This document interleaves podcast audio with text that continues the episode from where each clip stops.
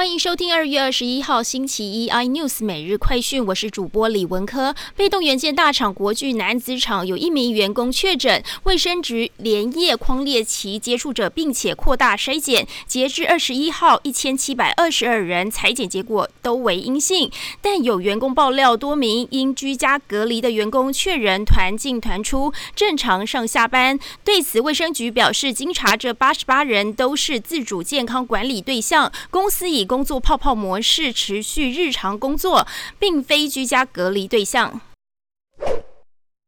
苹果 iPhone 十四近期进入代工试产作业，传出红色供应链指标厂立讯尚未取得新产品试产导入量产服务订单，将无缘代工销售最好高单价、利润较高的高阶 iPhone 十四。今年恐怕只能拿到基本款 iPhone 十四的订单，成为第二供应商，而红海则稳坐 iPhone 代工龙头宝座。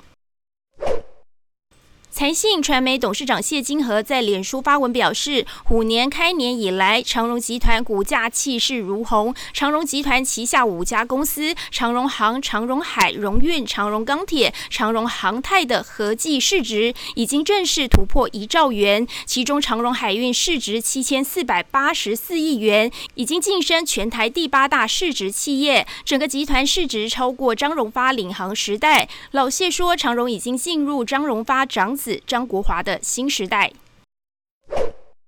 乌俄边境情势持续紧张，法国总统马克宏再度和俄罗斯总统普丁通电会商，双方同意加强外交努力，促进乌东停火。普丁并允诺和乌克兰欧洲安全与合作组织召开三边会谈，预计最快在二十一号进行。普丁将乌东情势升温归咎于乌克兰政府军的挑衅，以及北约不断向乌克兰提供现代化的武器弹药，推动乌方采取军事手段。